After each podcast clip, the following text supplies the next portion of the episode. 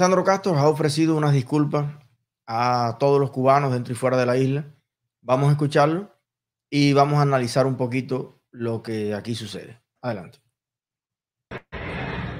Eh, buenas tardes a todos por acá. Mi nombre es Sandro Castro Antiaga. El objetivo de mis palabras es pedir una gran disculpa a los cubanos que están dentro de Cuba, fuera de Cuba, personas cercanas a mí, familiares míos, toda aquella persona que se haya sentido ofendida por el video que está repercutiendo en las redes sociales en estos últimos días. Ese video eh, yo no lo publiqué, yo solo lo puse en mis estados de WhatsApp para mis contactos cercanos de confianza y allegados a mí. Pero por razones en contra de mi voluntad, ese video trascendió a otros medios. El carro en el que yo grabo el video es de un conocido mío que me lo prestó, ya que a mí me gustan los autos, para yo probarlo. Y ahí fue donde se grabó realmente este video. Cuando yo me refería a los juguetes que tenía en casa, lo dije en broma porque definitivamente el carro no es mío. Y pido unas disculpas muy sinceras para todo el que malinterpretó esto o lo pudo ofender. Me disculpo ante todos. También quiero aclarar sobre un Twitter que hay falso sobre mi persona. Yo no tengo ni Twitter, no tengo ni Facebook, solamente tengo el Instagram. Y a mí no me interesan ni las redes sociales ni la popularidad. Soy una persona sencilla y así es como me considero. Y las personas cercanas a mí y allegadas a mí saben que lo que estoy diciendo es realmente verdad. Un gran saludo para todos. Bueno, yo antes de dar mi opinión al respecto, primero vamos a, a ver la reacción del pueblo, la reacción ciudadana. Yo cada vez estoy más maravillado con la Cuba democrática que empieza, empieza a surgir. Esta es la Cuba que debió existir en los 60, en los 70, en los 80, en, todo momento. Un país normal. Un país donde sucede algo con un hijo, un nieto de un dirigente, lo que sea, y los periódicos lo sacan y le hacen caricatura y la gente le hace meme y las cosas eh, pues se, se conocen y se manejan y la gente reacciona. O sea, estamos poquito a poco, y sobre todo los comunistas, están empezando a enfrentarse a una Cuba diferente. Antes esto pasaba y era un país entero esperando la nota oficial. Nadie sabía, ¿tú estás a favor o estás en contra? Yo voy a esperar a ver lo que dice el Gran. Voy a esperar a ver lo que lee Serrano en noticiero. La gente no tenía criterio propio. Ahora lo que está pasando es que la gente empieza a reaccionar con naturalidad a las cosas que suceden, buenas, malas o regulares. Vamos a ver algunas reacciones, algunos, algunos memes, algunas parodias que le han hecho al señor eh, Sandro. Les pido 62 mil disculpas. Sencillito ahí.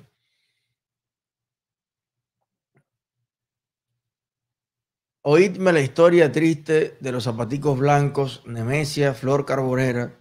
Creció con los pies descalzos. Voy a ir entonces dándole un poquito mi opinión y cuando tengas Ana listo el videito, pues ahí les comento. Porque hay un, hay un señor que como que imita, ¿no? A, a Sandro y lo hace de una manera espectacular. Miren, el problema no es Sandro. Es lo que, lo que a mí me gustaría que las personas se acabaran de dar cuenta. O sea, si, si un país, una nación no tiene el foco puesto en el problema, no puede solucionar nunca nada. El hecho de que el nieto de Fidel, amante de los carros, lo hemos visto en carros deportivos, lo hemos visto en carros en Porsche, lo hemos visto en diferentes cuestiones, pueda tener acceso a todo eso sin tener una carrera, una trayectoria, ni de emprendedor, ni de científico, ni de, ni de nada que pueda justificar todo eso. En realidad, es el síntoma del problema. no el problema en sí. El problema real no se resuelve con que ahora Sandro o este señor Sandro tenga más cuidado a la hora de grabar o publicar sus videos. Porque si el problema es que el video se filtró, bueno, ¿cómo se resuelve el problema? Bueno, no graben más a Sandro. Cuidado ahora con los amigos que están en WhatsApp. Ahora empieza la cacería de brujas. ¿Qué amigo fue el que lo publicó? ¿Quién traicionó a Sandro? Probablemente fue incluso alguien con ninguna mala intención. A lo mejor la propia novia. Porque son jóvenes, son adolescentes, son... Y la novia quiso con las otras muchachitas decir, mira, mira, yo, ah, el fin de semana con mi novio. Y en ese contexto el video salió. Pero ese, ese no es el problema. El problema en Cuba simplemente se resume en lo siguiente. Bajo la dictadura comunista los cubanos no somos iguales. Y es profundamente injusto que se establezcan en el poder por 62 años una cúpula militar con un discurso que constantemente se contradice en la propia vida y el propio ejemplo de ellos, de sus familias, de sus nietos, de sus hijos, mientras las decisiones que ellos toman las leyes que ellos adoptan le impiden al, al otro por ciento de los cubanos tener acceso sin que nadie se lo regale, o sea, poder ganarse ellos mismos un vehículo para moverse, una guagua, un tractor, una finca, una fábrica, un paladar sin que los molesten y se los arrebaten y se los expropien, un negocio. Entonces, ahí está el problema. Y el videíto de eh, Sandro Castro no hace más que ratificar algo que cada vez más todos los cubanos lo sabemos. Y es que la cúpula que gobierna Cuba vive una vida absolutamente capitalista mientras le impone al resto del país una miseria comunista. Entonces, ese es el problema. Y yo veo a algunos comunistas en Cuba diciendo, bueno, porque la oveja negra de la familia, la oveja negra de la familia era Fidel. La oveja negra de la familia era Fidel. Señores, ya de una vez y por todas, cubanos, yo entiendo que es difícil desprendernos de lo que uno ha creído siempre. Créanme, yo entiendo que la psicología humana funciona así. Si usted siempre ha creído que el noni resuelve todos los problemas, el día que le digan que el noni no sirve para nada, usted le da un bajón, le da una depresión. Si usted toda la vida pensó que su padre era un santo y mañana se entera que su padre era narcotraficante de personas, de esto, de lo otro, y le echan mil años preso, yo, yo entiendo que usted cae en una depresión, en un bajón, porque tú dices, caramba, yo creí toda la vida algo que no es. Yo lo entiendo.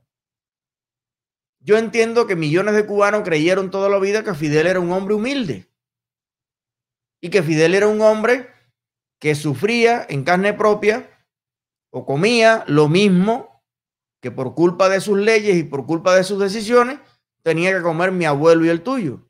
Yo entiendo que usted haya creído eso, pero no es verdad. No es verdad. No es cierto. Si tú me dices, bueno, yo quiero vivir en la mentira. Estoy cómodo en la mentira. Está bien. Ya yo entonces te entiendo. Pero si queremos vivir en la verdad, hay que asumir que esta situación de crear un mundo para la cúpula comunista y otro mundo muy diferente para el pueblo empezó el primero de enero del 59. Y empezó en primer lugar desde el momento en punto que cuando esa gente bajó de la Sierra Maestra, empezaron a expropiarle y a quitarle las cosas a todo el que tenía un negocio, a todo el que producía algo. Es verdad que gran parte del pueblo apoyó eso. Bueno, gran parte del pueblo se equivocó.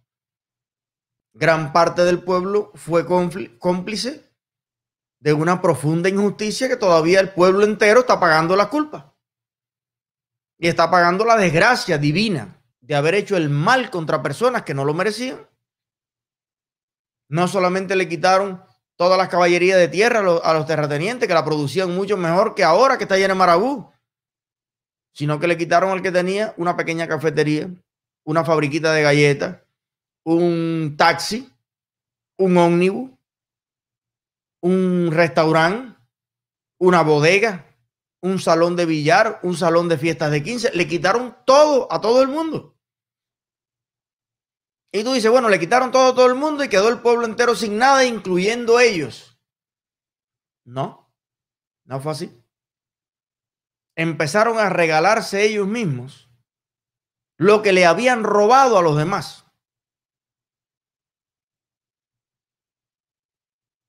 Todas las casas de Laguito, todas las casas de Siboney, todas las casas de Atabey, todas las grandes mansiones de los de los hombres, tanto alguno corrupto que hubiera, como también los hombres de bien.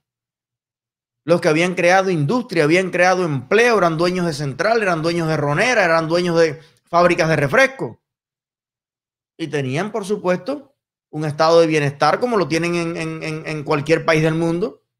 Entonces, ¿quién le robó las casas a todas esas personas? ¿Quién le robó las fincas? ¿Quién le robó los autos? a esas personas. Si el ejército rebelde desde que venía de Santiago para acá veía un carro parqueado, señor, esto es literal. Habían personas que iban, se acercaban a la, a la carretera a saludar a los rebeldes. Iban en su Cadillac. Mi abuelo se había comprado un camión en el 47 o en el 57, un estudio Becker. Mi abuelo, un analfabeto, pagando su letrica del camión y le quitaron el camión. Y era mi abuelo era un pobre diablo con un camión. Bueno, se acercaban y un rebelde veía el Cadillac, se bajaba del jeep, sacaba el tipo del carro, se montaba en el Cadillac y seguía en la caravana en el, en el carro de la gente. Desde el primer día, ellos se creyeron que todo lo que había en Cuba era propiedad particular de ellos. Ningún dirigente comunista en estos sesenta y pico de años. Por eso les digo, me opongo a los privilegios que pueda tener eh, Lisandro. Yo no hay forma que acabe de pronunciar Sandro. Me opongo totalmente a eso, pero me opongo también a que se estén lavando la cara con Sandro. Todos los demás. Porque todos los demás han hecho mucho más peores cosas. Él dice, el carro es de un amiguito mío. ¿Hijo de quién? ¿Pariente de quién? ¿Familia de quién? Explícame, ¿qué dirigente comunista de la cúpula de la dictadura en Cuba ha ido a un banco a pedir un crédito para, para hacer una casa o para comprarse una casa? ¿Cuánto pagan de letra? Por los carros que tienen, que no son uno ni dos, tienen carros de un ministerio entero a su disposición con toda la gasolina, con todas las piezas repuestos, con todos los talleres. Es un país de esclavos trabajando para ellos para sus carros y para sus casas. ¿Dónde está el primer contrato? El primer contrato de un cuentapropista que tenga un contrato con Díaz Canel o con Raúl Castro o con el otro que diga, no, Raúl Castro gana un salario como primer secretario del partido de 200 dólares. Y con su salario de 200 dólares, Raúl Castro contrató a Pedro Pérez y familia para que le arreglaran el techo de la casa.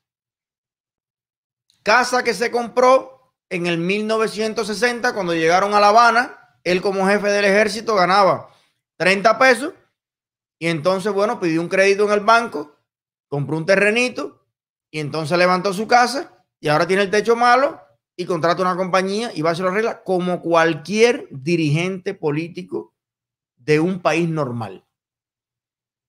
¿Alguien me puede decir a cuántos militares en Estados Unidos Trump le regaló una casa?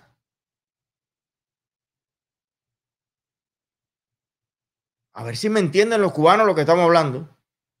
¿Alguien me puede decir a cuántos jefes de la inteligencia y de la contrainteligencia o de lo que sea, Obama o Biden o Kamala o Pence, ¿quién les regaló las casas? Bueno, la respuesta es a ninguno. En un país institucionalizado, en un país normal, todo el mundo tiene un salario. Todo el mundo gana un dinero.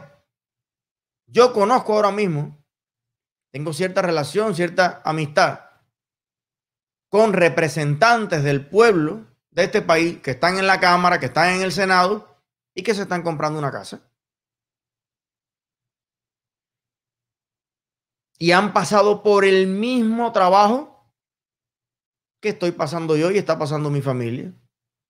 Tienen que sentarse con un banco, tienen que analizar todos los taxes, los años, los ingresos, tienen que eh, aplicar para el seguro, tienen que aplicar para no sé qué, y tiene que entonces ir y hacer un proceso para que usted tenga su casa. Ah, bueno, el que pudo ahorrar su negocio, su trabajo, todo el dinero para pagarlo cash o pagar la mitad o pagar, bienvenido, Dios se lo bendiga. Pero somos un país de iguales, de iguales ante la ley. No, yo no gano lo mismo que gana Juan ni que gana Pedro. Pedro gana menos que yo y Juan gana más que yo. Vivo rodeado de personas que uno ganan menos, uno ganan más pero a la hora de acceder a las mismas cosas, tenemos los mismos derechos. Ahora yo me pregunto, ¿algún cubano me puede decir de dónde han sacado sus casas? ¿Algún dirigente comunista en Cuba? Entonces, fíjense cómo es la cosa, que el pueblo de Cuba ha asumido como normal. El pueblo de Cuba ha asumido como normal cosas por las que en otros países ya estuvieran preso un dirigente político. ¿Cuántas personas en Cuba ustedes han conocido que digan, no, porque esa casa se la dio Fidel? Ustedes no, no han escuchado eso nunca. Oye, ese Moscovi que tú tienes, ese se lo dio Fidel. Entonces Fidel es el dueño de los Moscovis y de las casas. Entonces después tú dices, pero ¿cuánto tiene Fidel? Calurnias, calurnias de la revista Forbes. Fidel no tiene nada. Fidel no tiene un centavo. El pueblo de Cuba vio por primera vez en su vida, en sesenta y pico de años, las fotos de una de las casas de Fidel, que fue la que finalmente puso el huevo con Dalia allí en algún momento en punto cero, que es un complejo exclusivo de los más ricos y millonarios de antes del 59, y él allí estableció su, su puesto de operaciones y ahora, bueno, la propiedad de esa casa. Y ahí entonces los medios brasileños, cuando Lula lo visitaba, los medios mexicanos, cuando el presidente de México pasó por allí, los medios europeos, cuando iban allí, dirigentes políticos europeos, otros medios y no los cubanos, fueron los que pusieron la foto donde usted veía una piscina olímpica en la casa de Fidel que te estaba poniendo el agua una vez a la semana. La gente en el canal del cerro el niño lloraba a las 2 de la mañana porque no había agua para tomar y había que esperar al otro día para salir a zapatear el barrio a ver quién te da un pomo de agua. Ya no se diga leche, huevo, carne, pescado, pero en punto cero no. En punto cero no. Y en muchos lugares, yo, yo conozco generales que viven en el Mónaco. Mónaco, barrio. Ahí, antes era un buen barrio y me han mandado las fotos, los videitos de cómo llega allí una vez a la semana, una vez al mes un carro, una guaguita del Consejo de Estado que es la atención al general retirado de los comunistas. Y aquello es, ahí están los metros de tripa, chorizo, jamón, embutido, queso, yogur, leche, vianda, arroz, carne, dos van de puerco, dos tal. Entonces, vamos a centrarnos en el propio Fidel. Vamos a centrarnos en el propio Fidel. Fidel Castro se hizo construir o reservar para él. Igual lo hizo Raúl Castro, igual tiene Ramiro Valdés el suyo, igual tiene Guillermo García el país entero con toda la finca de flora y fauna. Cotos de casa maravillosos. Yo conozco personas que han estado en los cotos de casa de, ellos, ahí, cargándole el arma, sacudiéndole la, la mazorca allí, esa gente tiene lanchas para moverse de un, de un, de un callito a otro. Oye, allí había antílopes, había búfalo, jirafa, avestruz, Toda la, aquello era como de Pablo Escobar. ¿Ustedes recuerdan Pablo Escobar en Colombia? Que tenía hipopótamos y tenía tigres albinos y tenía no sé qué, no, porque eso es muy típico de las personas que no saben qué hacer con el poder. Tienen mucho poder y quieren, quieren, quieren ser, tener cosas exclusivas que nadie tiene. ¿No? Muy de narco el asunto.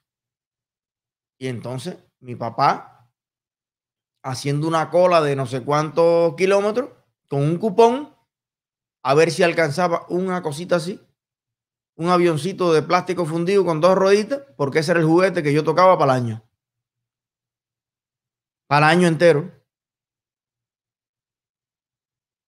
Entonces, ahí está el puntico de lo que yo quiero. Fidel le regaló un callo cubano a un amigo de él dirigente político de Alemania, que cuando tú buscas la eh, República o la Federación Alemana y pones lo que pertenece en el mundo a ellos, hay un callo en Cuba que es de ellos. Se lo regaló Fidel. Y todavía tú tienes que escuchar que hay comunistas en Cuba que te dicen, ay, ahora están acabando con Cuba porque Fidel está muerto. No, a Cuba la acabaron con, a Cuba la acabó Fidel personalmente. Personalmente. Y allí se hizo construir en Cayo Piedra unas instalaciones y unas cosas, y el tipo se aislaba para allí. Hay anécdotas, están escritas, de un ex embajador brasileño en Cuba que una vez vio en el noticiero cuando, cuando nadie en Cuba podía ver un canal que no fuera el cubano todos ellos tenían las antenas del mundo entero. Y vio un carnaval brasileño y le gustó a una muchacha. hizo que viajara un funcionario a Brasil a traer la muchacha a Cayo Piedra. El primer jinetero del país. Y así tenían casas exclusivas para ellos en cada provincia, casi que en cada municipio, casi que en cada lugar lindo de Cuba. Y así llevamos 62 años. Así es hoy. Así es hoy. Raúl Castro le regaló en Varadero una casa a Cacho, que yo he conocido artistas que han estado en esa casa. Eh, la casa que le regaló Raúl a Cacho. Entonces, los comunistas en Cuba, los amigos de Alejandro Cruz y toda esa gente, ven un cartel que dice que en España un dirigente político se robó mil euros de una rotonda y salen enseguida. Esta es la democracia que la gente quiere. Mira, mira, mira, mira, mira. Después dicen que en Cuba hay corrupción. No, ya lo de Cuba no es corrupción. Corrupción es eso, que usted escondido, metió la mano y que todo. No, no, no. En Cuba la corrupción es institucionalizada. En Cuba la corrupción la han moralizado. Y la cúpula comunista de Cuba se ha robado a Cuba entera, que no es lo mismo.